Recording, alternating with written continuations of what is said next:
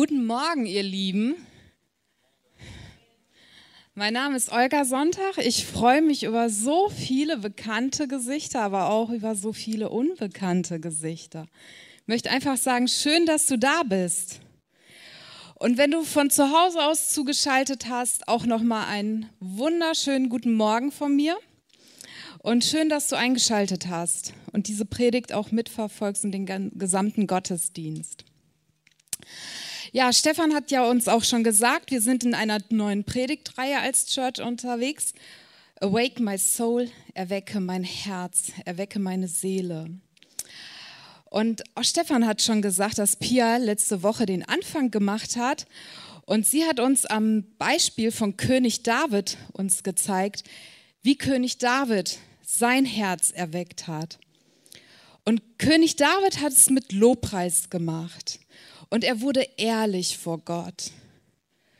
Und das hat seinen Fokus verändert von sich selbst weg hin zu Gott.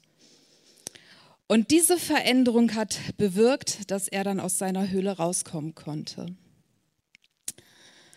Und das finde ich einfach stark. Und mein heutiges Thema wird sein, der Heilige Geist, der dein Herz und der mein Herz erweckt. Oder auch anders gesagt, was will der Heilige Geist heute noch tun, um dein Herz und mein Herz zu erwecken, um dein oder mein Leben zu erwecken? Ich würde gerne noch mal kurz mit uns beten, bevor ich dann einsteige. Jesus, ich danke dir für den Heiligen Geist. Du hast gesagt, dass alle, die an dich glauben, den Heiligen Geist empfangen werden und dass der Heilige Geist in uns wohnt, uns leitet, uns lehrt, uns tröstet, uns befähigt, uns ermutigt und noch so viel weiteres und auch uns in alle Wahrheit führt. Ich danke dir, Jesus, für diese Verheißung. Ich danke dir für diese Zusage. Danke, Jesus, dass du uns nicht verwaist zurückgelassen hast. Du hast uns nicht allein gelassen. Du hast uns den Heiligen Geist geschenkt. Ich bitte dich jetzt, fülle uns mit deinem Geist, damit wir kraftvoll unseren Auftrag erfüllen können. Amen. Ja, ich steige jetzt in die Predigt ein, der Heilige Geist, der dein Herz erweckt. Und der Heilige Geist war auch das Hauptthema von Jesus, bevor er verraten wurde oder verhaftet und gekreuzigt wurde. Und Jesus hat ganz, ganz viel über den Heiligen Geist gesprochen, mit seinen Jüngern, aber auch mit allen Menschen, die zum Glauben gekommen sind an ihn.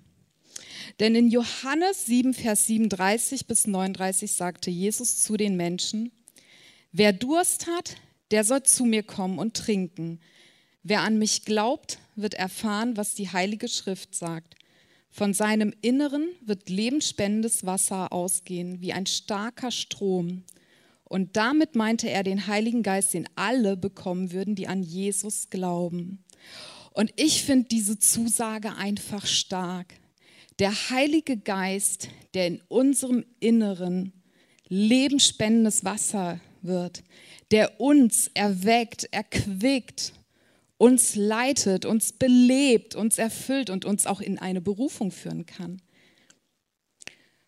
Und ich stelle mir den Heiligen Geist auch immer so vor wie frisches Wasser. Ich stelle mir einfach vor, dass ich wie eine leere Schale bin und der Heilige Geist füllt mich mit so viel Wasser, dass nicht nur meine Schale voll ist, dass sogar es über meine Schale hinausgeht, dass es über den Rand hinausgeht. Und so ist der Heilige Geist, wenn wir ihn empfangen und ihn ja, in uns haben. Er hat nicht nur Auswirkungen auf uns, auf unser Leben, er hat auch Auswirkungen auf unser Umfeld, auf alle, die um uns sind.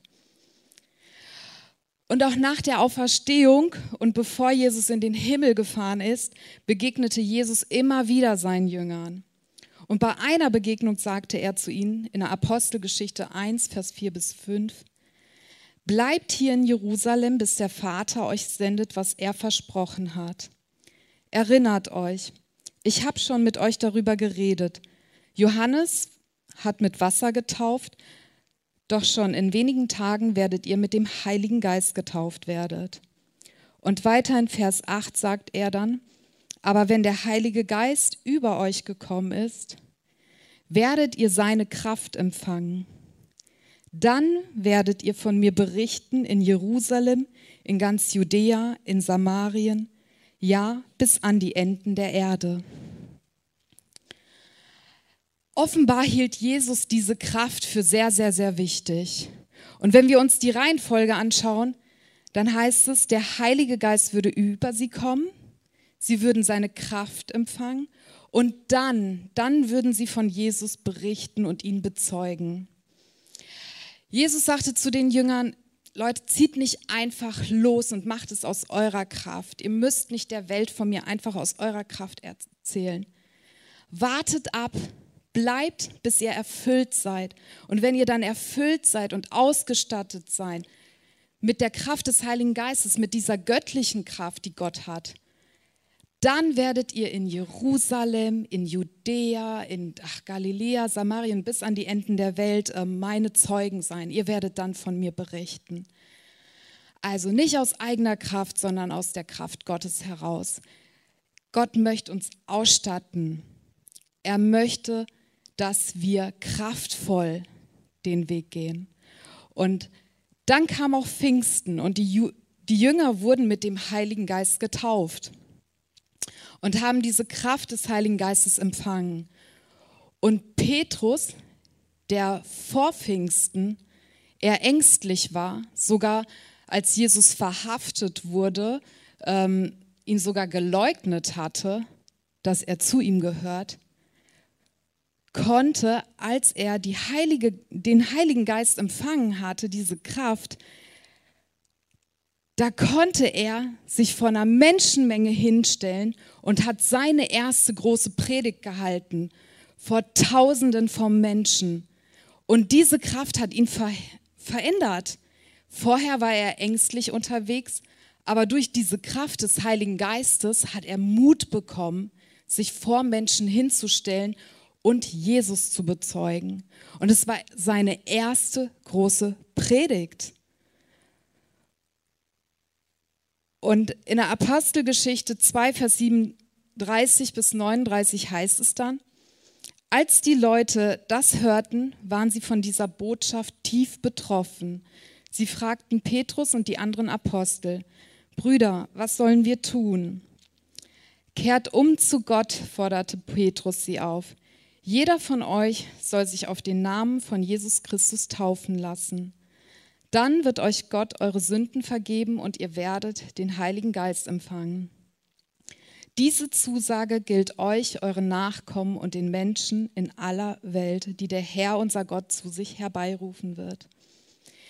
Petrus predigte Umkehr und die Menschen kamen zum Glauben an Jesus und ließen sich taufen. Und es entstand eine große Erweckung in Jerusalem.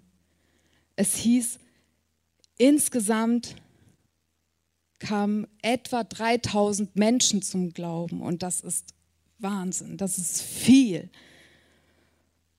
Und durch diese Kraft, was, was, was Petrus, durch die Kraft des Heiligen Geistes, die Petrus auch empfangen hat, ähm, finde ich einfach interessant, dass er durch diese Kraft und seine Berufung kam, weil Jesus hatte ja schon vorher Berufung auf ihn ausgesprochen. Er hat gesagt, Petrus, du wirst ein Menschenfischer sein. Oder er sagte, Petrus, du wirst der Fels sein, auf den ich meine Gemeinde bauen will. Und durch diese Kraft des Heiligen Geistes kam er in seine Berufung. Er wurde Missionar oder Gemeindeleiter, könnte man sagen. Und das ist die Kraft, die Jesus uns geben will, damit wir in unsere Berufung hineinkommen, damit wir kraftvoll leben, weil ganz ehrlich, unser Leben ist manchmal echt herausfordernd und wir brauchen diese Kraft. Was bedeutet das also für uns heute? Für uns bedeutet das, Jesus lädt uns einfach ein, umzukehren, Vergebung für unsere Sünden zu erhalten und sich auf seinen Namen taufen zu lassen und den Heiligen Geist zu empfangen. Weil Jesus hat eine Aufgabe, eine Bestimmung oder eine Berufung für uns. Und er möchte, dass wir das durch diese Kraft ausführen können. Er möchte uns einfach übernatürlich ausstatten, weil unsere Kraft reicht dafür nicht. Und er möchte auch ähm, uns ausstatten und uns auch ähm, seine göttliche zeitliche Führung geben und uns sagen, ne, wo er uns gebrauchen will. Und dann sagt er uns auch, wo er uns gebrauchen will. Das kann in Detmold sein, das kann in Lippe sein, das kann in Nordrhein-Westfalen sein, es kann aber auch in ganz Deutschland sein oder auch auf der ganzen Welt. Weil Jesus hat für jeden Einzelnen von uns wirklich eine Bestimmung. Und wenn wir dann diese Kraft des Heiligen Geistes empfangen und erfüllt sind, dann werden wir eine Quelle und eine Quelle, die auch überfließt zu anderen. Wir sind lebendig und andere um uns herum werden lebendig, weil auch das ist der Wille des Vaters, dass wir leben, dass wir aufblühen, dass wir erfüllt sind. Und bei der Predigtausarbeitung habe ich so überlegt, wo spricht Jesus noch weiter über dieses Wasser? Gibt es da noch ein Ereignis, wo er über das Wasser spricht? Und da kam mir der Gedanke, ja, er spricht mit der samaritischen Frau über dieses Wasser, mit der Frau am Brunnen. Und in dieser Geschichte war Jesus mit seinen Jüngern unterwegs nach Galiläa. Und Jesus ging mit seinen Jüngern durch Samarien. Das war ähm, damals nicht so üblich, weil die Juden hatten gern Bogen um Samarien gemacht, aber Jesus nicht. Und müde von der Reise hatte sich Jesus an den Brunnen, an den Jakobsbrunnen gesetzt. Und die Jünger gingen in den Ort, um Essen zu holen. Und es war um die Mittagszeit und ähm, als Jesus so saß und sich ausruhte, kam eine Frau auch zum Brunnen. Aber sie kam ganz allein zu dem Brunnen, um Wasser zu schöpfen. Was auch sehr ungewöhnlich ist, weil die Frauen damals gingen entweder morgens oder abends zum Brunnen, um Wasser zu schöpfen. Aber als sie an den Brunnen ankam, diese Frau, traf sie auf Jesus. Und Jesus hat einfach angefangen, eine Unterhaltung mit ihr zu führen über Wasser, über lebendiges Wasser.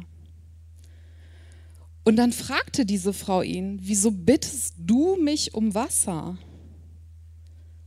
Und Jesus antwortete ihr, wenn du wüsstest, was Gott dir geben will und wer dich hier um Wasser bittet, würdest du mich um das Wasser bitten, das du wirklich zum Leben brauchst, und ich würde es dir geben.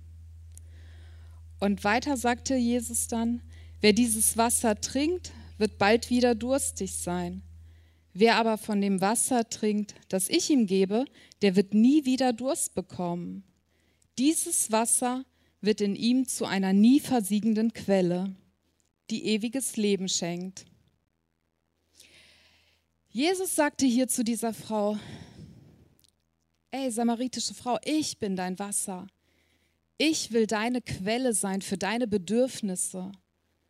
Ich will dir geben, was du brauchst für ein Leben in Fülle. Und ich will deine durstige Seele stillen. Weil diese Frau war durstig nach Leben. Diese Frau hatte nämlich fünf zerbrochene Ehen gehabt. Und diese Frau kannte Zerbruch. Sie wusste es, wie es sich anfühlt, sich zu schämen für den Zerbruch. Und vielleicht hatte sie auch Schuldgefühle gehabt aber ihre Seele dürstete nach Leben. Sie wollte heil werden und danach dürstete sie. Und deshalb bat sie auch Jesus um dieses Wasser. Und Jesus entgegnete ihr, geh und ruf deinen Mann, dann kommt beide hierher. ich bin nicht verheiratet, wandte die Frau ein. Das stimmt, erwiderte Jesus. Verheiratet bist du nicht. Fünf Männer hast du gehabt und der, mit dem du jetzt zusammenlebst, ist nicht dein Mann. Da hast du die Wahrheit gesagt. Und was ich hier richtig, richtig stark finde, ist, wie diese Frau umkehrt. Was genau meine ich damit? Diese Frau ist in diesem Moment ehrlich, ehrlich zu sich selbst und auch ehrlich zu Jesus. Dankeschön. genau. Sie ist ehrlich, sie ist aufrichtig zu Jesus. Und, und ich finde das richtig stark. Sie hat Verantwortung in dem Moment übernommen über ihre Vergangenheit. Und das ist für mich Umkehr. Für mich ist Umkehr in erster Linie, wenn man ehrlich wird. Ehrlich zu sich und ehrlich zu Jesus. Ich habe auch noch eine Definition zur Umkehr gelesen, die ich ganz gut finde, die ich uns noch mitgeben möchte, ist, der Umkehr geht die Einsicht voraus, dass das vergangene Tun verkehrt war. Die umkehrwilligen Menschen übernehmen die Verantwortung und wenden sich von ihrer Verkehrung ab. Oder einfacher gesagt, Umkehr ist eine Änderung der Meinung, die eine Änderung der Taten zur Folge hat. Aber nochmal zurück zur Frau, weil ich finde es einfach erstaunlich, wie sie umkehrt. Bei der Ausarbeitung ist mir aufgefallen, diese Frau hätte ja auch anders reagieren können. Sie hätte ja auch die Schuld von sich schieben können. Sie hätte ja sagen können, ey Jesus, ich bin nicht mehr verheiratet, weil diese fünf Ex-Männer, die ich hatte, die sind eigentlich an allem schuld, dass ich nicht verheiratet bin, ja ey, ich habe eigentlich alles richtig gemacht. Das hat sie aber nicht gesagt. Sie hätte sich aber auch rausreden können. Sie hätte ja auch sagen können, boah, Jesus, keine Ahnung, aber irgendwie haben wir uns auseinandergelebt. Also, hm, passiert doch halt. Hat sie auch nicht gemacht. Sie hätte aber auch ihre Vergangenheit schönreden können. Sie hätte ja sagen können, boah, Jesus, jetzt habe ich endlich den Richtigen gefunden. Also in der Ehe habe ich das nie gefunden. Aber jetzt, jetzt habe ich den Traumprinzen. Jetzt ist alles richtig und cool. Aber auch das hat sie ihm nicht gesagt. Sie sagte einfach, ich bin nicht verheiratet. Und Jesus sagte, das stimmt. Du hast die Wahrheit gesagt. Und das ist Aufrichtigkeit. Also ihre aufrichtige Herzenshaltung berührt mich einfach, weil sie nichts von dem allen getan hat. Sie hat nicht die Schuld von sich geschoben. Sie hat sich nicht rausgeredet. Sie hat es auch nicht schön geredet. Sie hat in dem Moment einfach ehrlich gesagt, Jesus, ich bin nicht verheiratet. Sie war einfach aufrichtig. Und ganz ehrlich, das war ihr unangenehm weil danach wechselte sie das Thema, weil sie wusste, Jesus wusste ganz genau über ihr Privatleben Bescheid. Und sie wechselte das Thema und sprach dann nachher mit Jesus über Anbetung, weil ihr einfach unangenehm war. Aber dennoch hat diese Frau sich für die Wahrheit entschieden. Und was macht Jesus? Er bestätigt es einfach. Jesus flippt nicht aus und sagt, boah, wie kannst du nur fünfmal verheiratet sein? Er sagt nichts davon. Er verurteilt sie nicht, er verdammt sie nicht. Er sagt einfach, das stimmt. Du hast die Wahrheit gesagt. Und genauso geht Jesus mit uns um, wenn wir umkehren, wenn wir Dinge einsehen, egal, auch wenn die nicht gerade schön sind. Auch ich erlebe das so und ich kann sagen, ey, umkehren. Jesus hat kein Problem mit Umkehr. Jesus hat kein Problem mit Wahrheit. Er sagt einfach, das stimmt. Da hast du Wahrheit gesagt. Und dann spricht diese Frau über ihren Herzenswunsch, über ihre Sehnsucht, über ihr Inneres. Sie sagt, ja, ich weiß, dass einmal der Messias kommen soll, der von Gott versprochene Retter. Und Jesus sagt dann, du sprichst mit ihm, ich bin es. Ey, was für eine Begegnung. Jesus gibt sich ihr zu erkennen und erfüllt ihren Herzenswunsch und sagt, hey, ich bin es, ich bin der Messias, der Retter. Und diese Frau erlebt eine Begegnung, auf der sie so lange schon gewartet hat. Und diese Frau ist begeistert, den Messias zu kennen jetzt und ihm begegnet zu sein. Und das verändert sie. Und die Frau war dann so voller Freude, dass sie alles stehen und liegen ließ am Brunnen und in ihr Ort ging und den Menschen von Jesus erzählt hat. Und Menschen kamen zum Glauben. Und Jesus blieb noch zwei Tage in diesem Ort Sychar und weitere kamen zum Glauben. Und genau das ist, was Umkehr bewirkt. Und ich möchte uns wirklich um, ermutigen, umzukehren, weil Umkehr hat immer eine positive Auswirkung auf uns und auf unser Umfeld. Und das finde ich einfach so genial, dass Umkehr immer was Positives bewirken kann. Ich möchte einfach nochmal zusammenfassen. Wenn wir uns vom Heiligen Geist erfüllen lassen und uns ausstrecken nach dem Heiligen Geist, möchte er uns Kraft schenken. Kraft schenken, um unsere Aufgabe auf dieser Erde zu erfüllen. Und wenn wir umkehren, hat es immer eine gute Auswirkung auf uns und auf unser Umfeld. Deswegen möchte ich uns ermutigen und vielleicht auch herausfordern, umzukehren und sich füllen zu lassen mit dem Heiligen Geist damit wir einen Unterschied auf dieser Welt machen können, damit Menschen in unserem Umfeld erkennen können und auch diesen Jesus kennenlernen können und erkennen. Musik